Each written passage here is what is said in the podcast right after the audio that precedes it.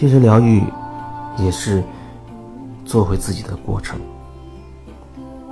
包括找我做个案的朋友可能会深有体会。其实就是不断的引导你能够回到当下，能够慢慢的用你用你自己的方式，提醒你自己，在生活当中就可以回到当下，慢慢的做回自己。这就是疗愈，然后不断的拓展你自己的意识。可能还会有很多人对做回自己，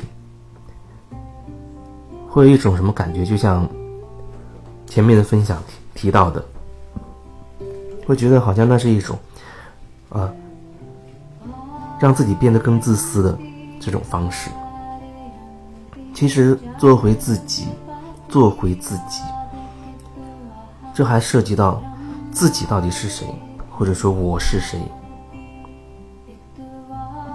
作为自己，其实就是让我们不断的觉察自己，看清自己。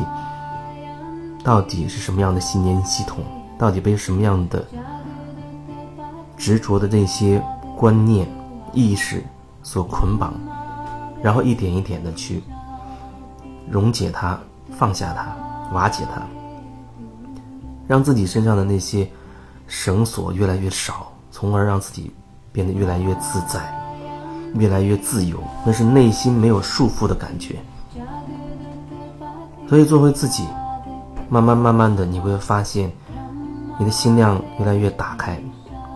那绝对不是一种自私，自私是完全跟自己屏蔽的状态，好像完全是用头脑在算计的那种感觉。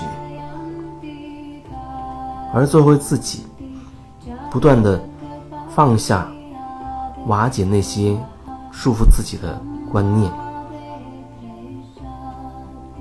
你会发现，你可以接纳越来越多的事物，而最终这个做回自己，才是让你成为完整的意识。如果用黑白来说的话，你不仅可以接纳自己的白的那一部分，也可以接纳自己黑的那一部分。因为毕竟很多人他内在都有一个认定为黑暗的区域。那不仅仅的是你自己自责的那一部分、内疚的那一部分，它同时也是指你以为外界跟你无关的那些事情的认定。比如说，你痛恨战争，虽然你没有打过仗，可是你你认为战争是不对的，你痛恨战争，可是你这样的想法、这样的痛恨，它依然会影响你，让你无法完整。所以，做回自己，到最后就是你成为一个。完整的意识，你成为多维度的存有，你成为合一的状态，大概就是这样的感觉。这就是所谓的做回自己，做回自己。